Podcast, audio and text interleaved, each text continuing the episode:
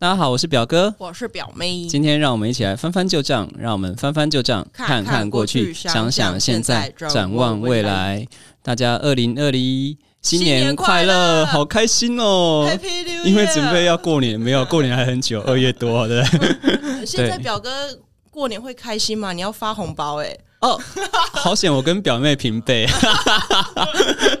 对，有些晚辈啊，表妹有时候赚的还比我多，然后就一天几十万上下，我不用发给她，几秒钟几十万，没有啦。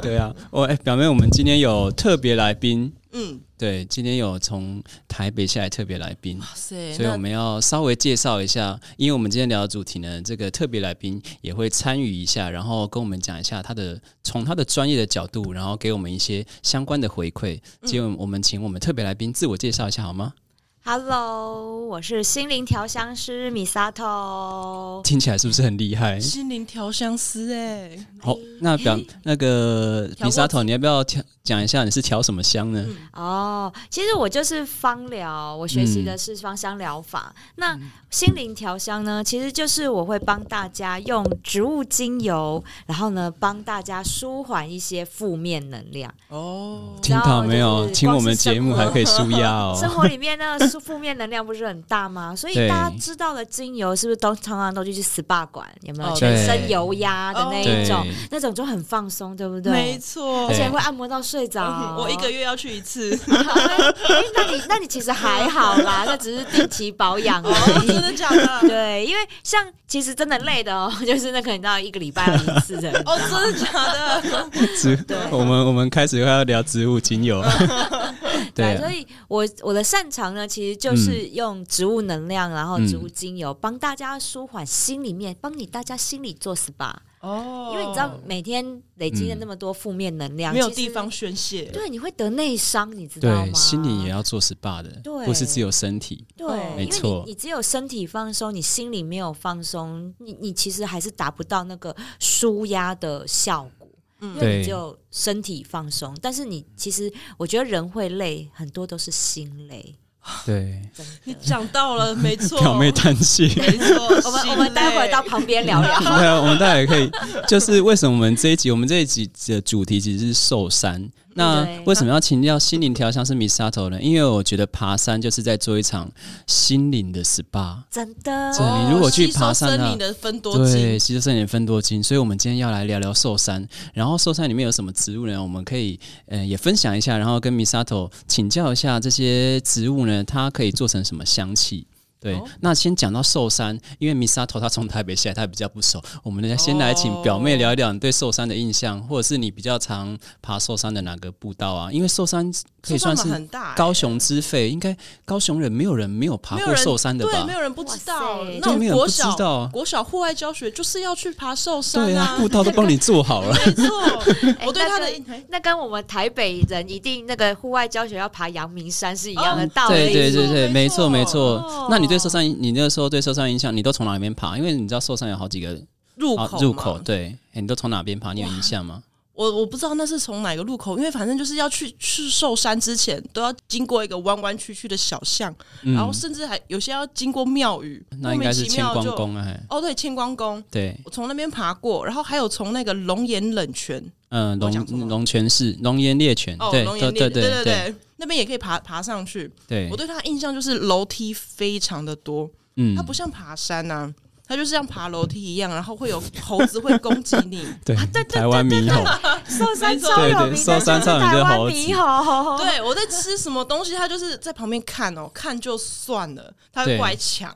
对，真性情。然后你在你在他面前把那个包食物放在包包里面，那他就抢你的包包。哇塞，没错没错，大家大家对于寿山的印象就是猴子。可是你刚刚嗯，表妹，你刚刚讲一个重点是爬寿山，感觉不像爬山，因为它海拔。并不高，它海拔最高海拔只有三百六十五公尺。那我们应该讲百越嘛？对对，百越是一千公尺以上的嘛。所以我们在爬寿山，感觉不是爬很高，可是高雄人就是没有人没有爬过寿山，因为它真的太亲民了。嗯，而且寿山有很多名称，你知道我因为我是会社的导览嘛，有时候我也会去带寿山，然后有时候我就会讲柴山寿山，然后我朋友就说，嗯，那寿山柴山在寿山的哪里啊？然后我就说，哦，没有啦，柴山跟寿山其实是同一座啦。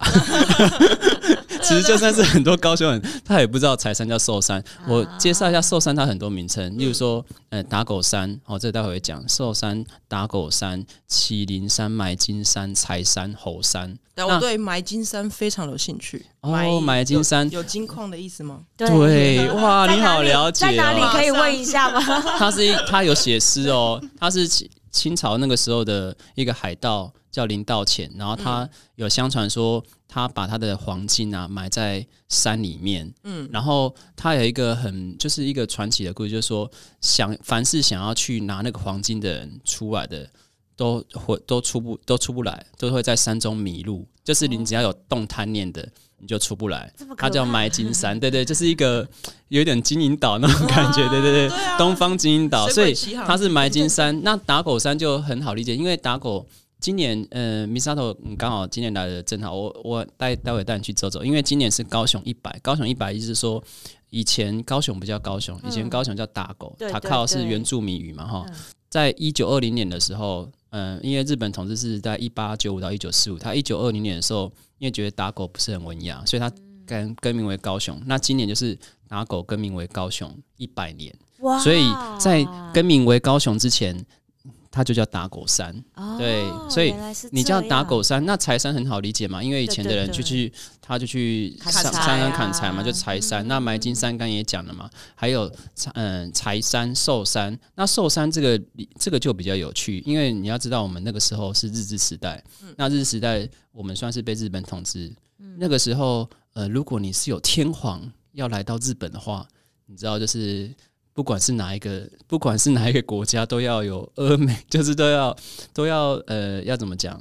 嗯，要奉承，要奉承上面的人，所以就开始建，要奉承啊，要要要铺张一下，对，要铺张，要盖路啊，要建宾馆啊，然后呃，这个因为刚好那个一九二三年的时候是裕仁皇太子，裕仁皇太子就是后来的明治天皇，对对对对，那后来的天皇呢，他就是为了要。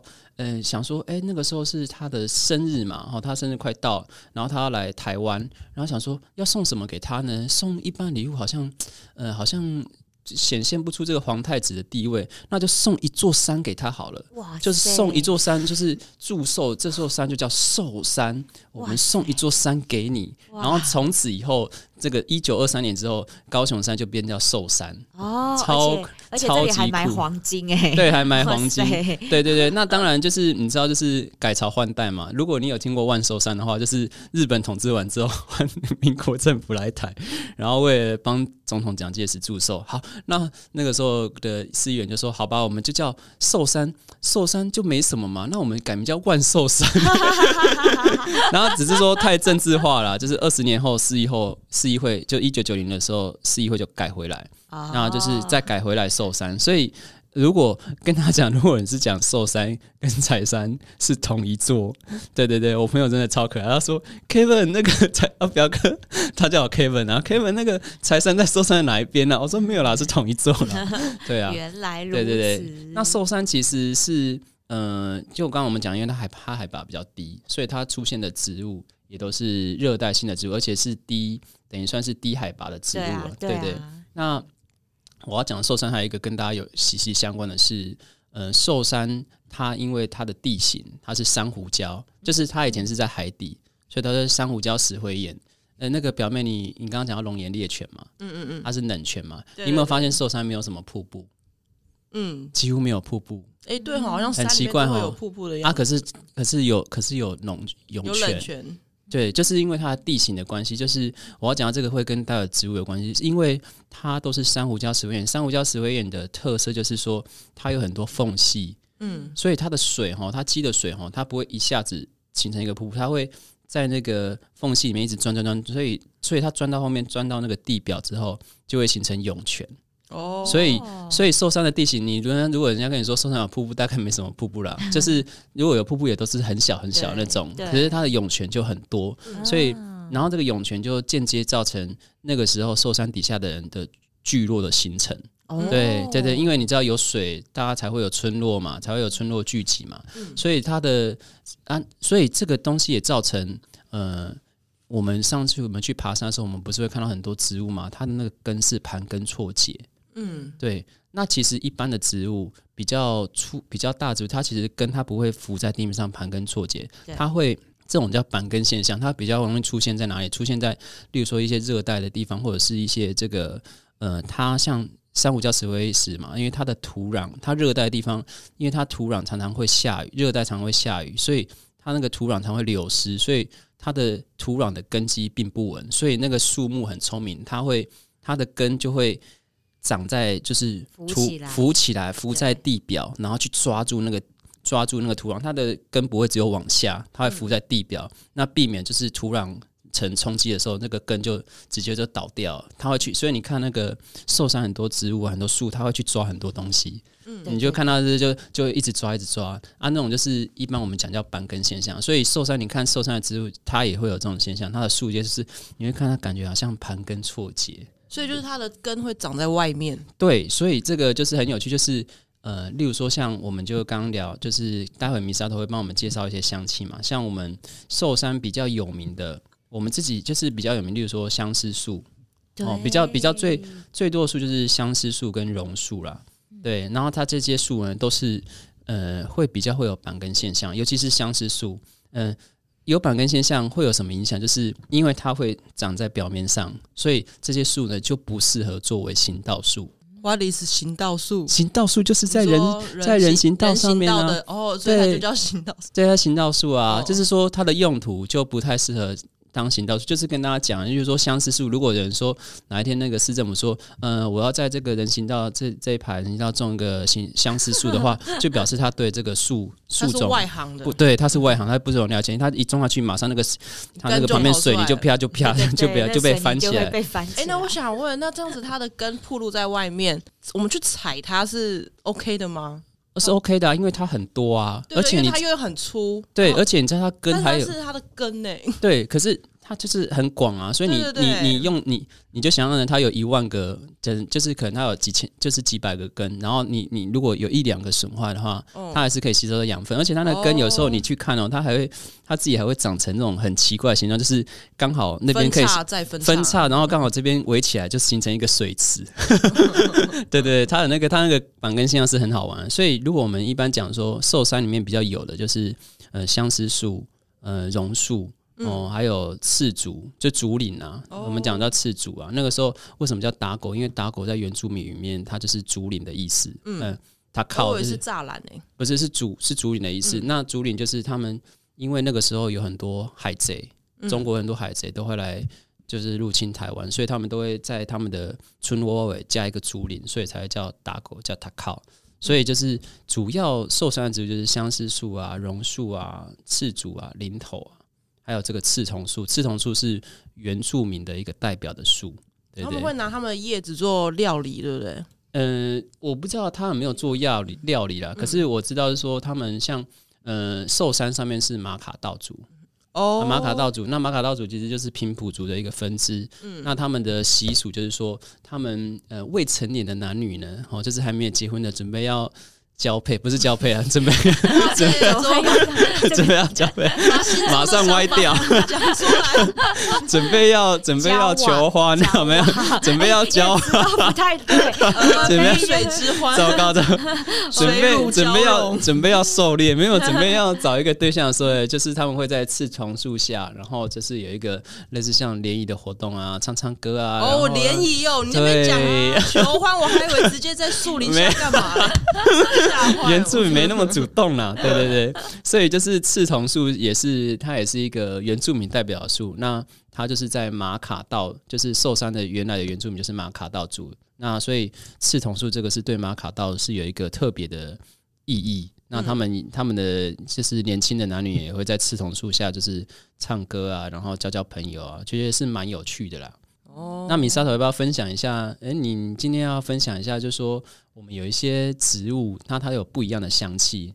那有哪？例如说，像有哪一些？好，刚刚就是有讲到相思树，对不对？对。因为啊，其实应该是说，不是每一只每一株植物都有萃取精油的那个效用。嗯，对。但是相思树，你知道你有看过相思豆吗？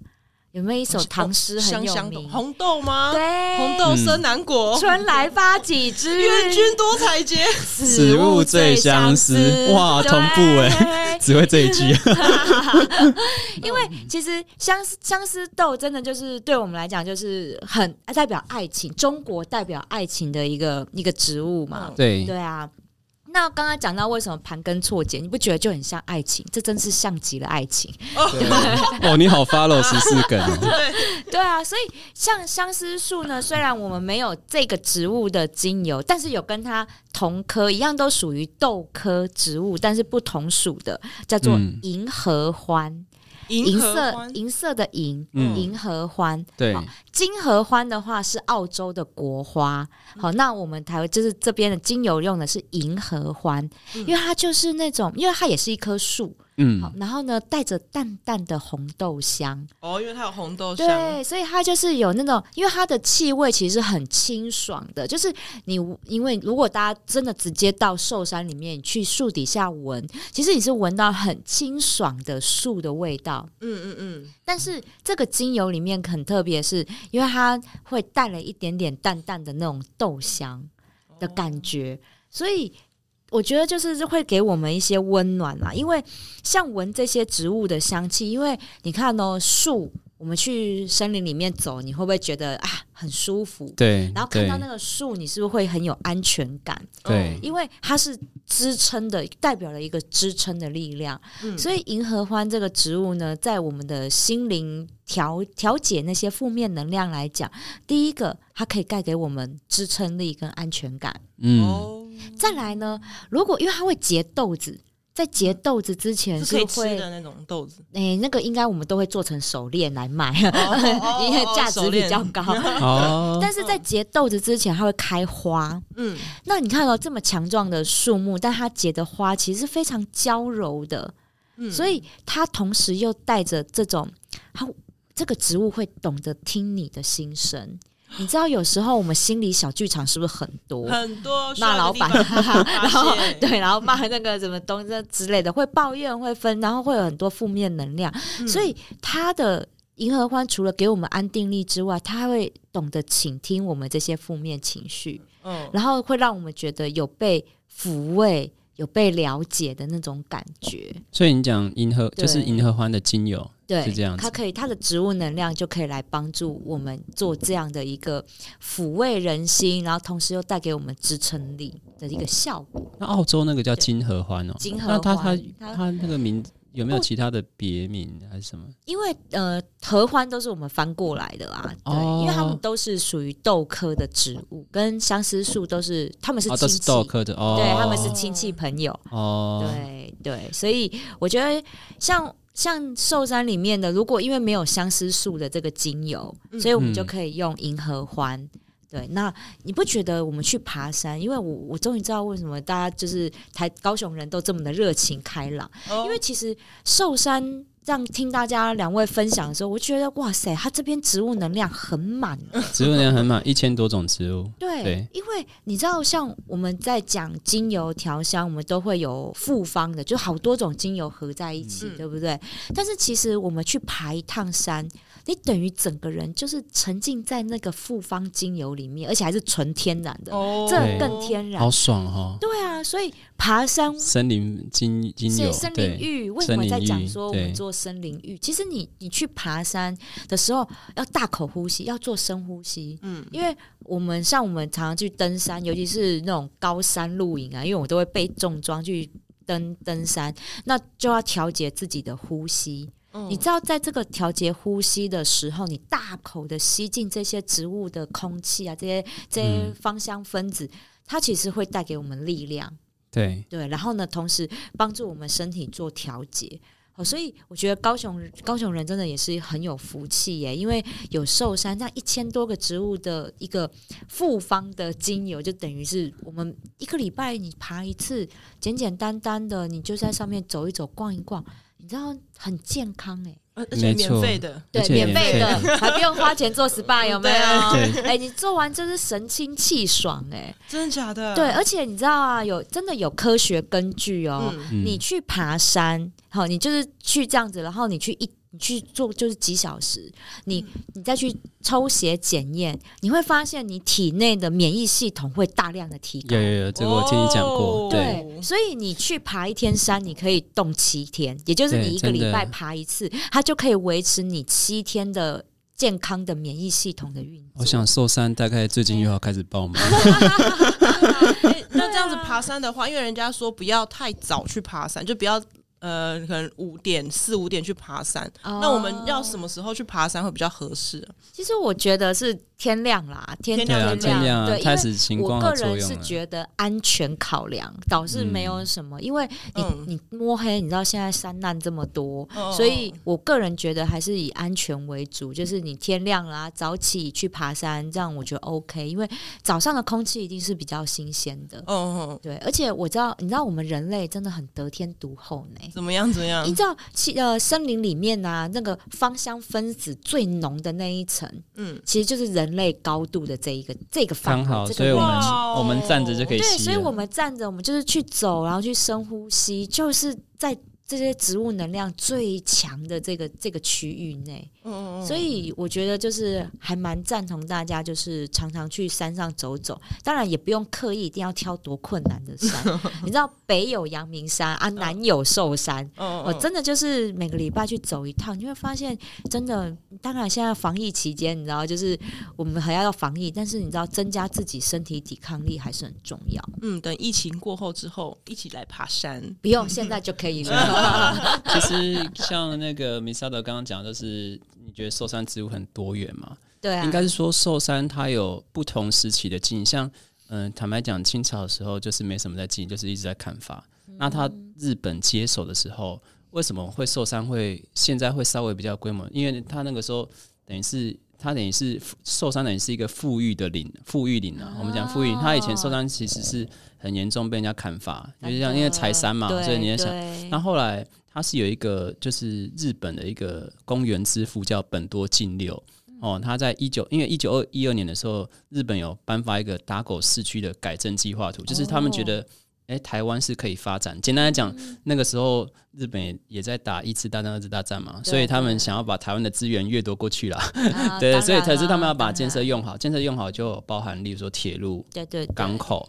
然后他们要把他们的什么运过去，例如说那个木材，对啊，木材，然后这个糖啊、米啊这些樟脑，这些有些有些当像樟脑是军是火药的原料哦，所以他们有些东西要运过去。那这个时候呢，那当然日本也有一些他们来的人，他们是想要把他们就是单纯，他们也不是说呃为日本军方着想，他们就是觉得说，哎，我都来这边了，那我就是把。我住的地方搞好，所以他那时候日本一个公园之父叫本多清六，他就是规划寿山成为一个公园。就说为什么？你仔细看哦，你仔细想，台北是不是很多公园？对啊。可是高雄其实没什么公园哦。高为什么高雄没什么公园？因为当初日本来规划的时候，他们觉得寿山就是一个。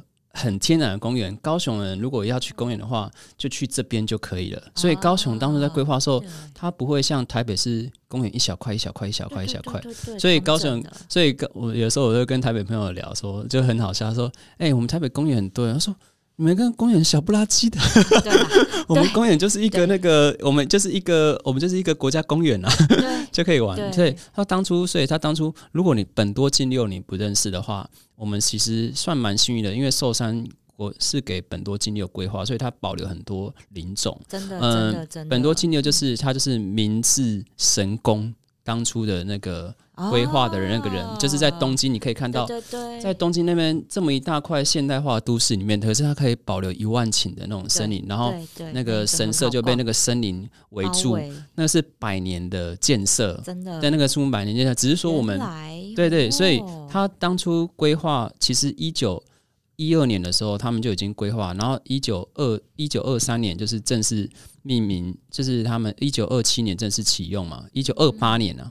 这段要剪掉。一九二八年正式启用为寿山纪念公园，所以日本其实是对于寿山这块，它是规划的蛮好的。他们是有意识的在保留保留就是这一块土地，然后让它变成说，哎，大家可以来这边休息。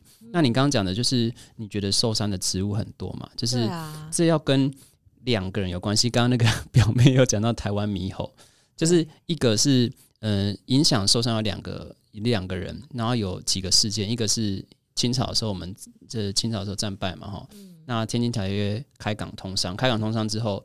就开始有一些外交官，就是国外的外交官来，然后国外有外交官，那个时候有一个第一任的英国领事外交官哦，叫罗伯斯温侯 （Robert Swinhoe）。哦，他很很非常有哎，为什么呢？因为什么他很出名呢？因为我们有一个 他是植物学家，他是植物学家啊，对啊，哎呀，我们有一个什么史文豪大青蛙，就是以他，就是以，因为他发现的，他就他那个时候就是他。等于是他来台湾之后，他开始对植物学有兴趣。他就是去找了很多植物跟动物，然后做成标本、标本，然后寄回英国认证。所以他那个时候就发现了两百四十六种植物，对不对？斯文豪、史文好大蜗牛了，不是大青蛙了。公母第二栏，不是青蛙，大蜗台湾猕猴、台湾黑熊。对，都是他发现的物种。对啊，对。那后来真的非常对对对对对。那后来他发现两百多种植物嘛，后来就是后来又有一个海关的医官叫奥古斯丁亨利，他也是他也是来台湾，就是他是在那个史温侯之后面大概十几年，然后他来台湾之后，他对植物的研究更透彻，他也是植物学家，他采集了十五万多种标本，然后有五百多种是新的。被他发算是新种，他发明，他等于是五百多个植物的发明发现者。那那个时候他做了一本特有种，对他那时候做了一本就是 A List of Plant of Plants from Formosa，就是福尔摩沙的植物名录。他发现了一千三百四十六种，在福尔摩沙里面，可能寿山可能就占掉快一千种了。嗯，对，所以他那个时候发明像什么，哎，台湾魔芋就是他发现的植物。台湾魔芋有有一个名称叫亨氏菊络。就是我们吃的那个菊络啊，它菊络是一种属啦，就是界门康木科属种，它是其中一种属。对，所以算是我们植物会保留那么多呢，就是那个时候，嗯，日本它算是保留的蛮好。可是我们曾经在，可是对于来讲，我们受伤要这么亲民啊，也是最近几十年的事情。因为戒严时期，嗯，受伤有被管制。哦，对，它有被管制。其他很多里面，像像我们现在知道中烈祠，还有寿山上面有有一些。有一些那个军方的基地嘛，哈，中烈祠其实是以前我们的以前日本的神社。你说台北的那一个吗？呃，高雄的，高雄也有个金刀，对对，高雄真的就是金刀比罗神社。台北那个我我对对对，台北那个我不清楚啦，对对。那高雄就是你知道改朝换代之后，就是把所有的建筑物都，所有前朝的都拆一拆，对对。所以其实嗯，少山会保留的这么好，有两个关键，就是一一个是日治时代。那个时候有把它规划，有有规划的还不错，就是有点就是富裕寿山的那个富裕林啊，对对？日本人这一点我觉得就值得嘉许，他们他们对于这个环境保护的意识其实是很高，对，真的是在亚洲国家来讲，真的算很高。所以其实撇除他们那一些其他的啦，对这一点我觉得真的很不就是你知道为什么为什么我们像研究历史的人，很多人会对日本会有一定的好感，是因为。大概知道说，日本在经营台湾的时候，他很多都是在做勇气经营的，像感觉很有这个。就是我我们不要说比较偏袒，就是说，如果日本一直经营台湾到现在，那可能受伤就会变成第二个明治神宫，因为中间就没有中断，对，因为他就没有戒严，他就不会去拆掉那些建筑物，可能就是样貌会完全不一样，所以就是。为什么研究历史的人，就是至于说像我们这个历史圈的人，其实对日本都有一定程度好感，因为他们觉得日本是虽然是也是侵略台湾，可是他们是不是有点像不是把台湾就是有点用掉就丢，是想说这边也是要好好的经营的那种感觉。那他是台湾受伤，可是受伤其实是蛮有趣的一个。就是蛮有趣一个点是说，寿山在戒严时期之后才慢慢开放，哦，慢慢开放之后，可是寿山其实是三不管地带，就是没有一个没有一个政府单位是在管寿山的。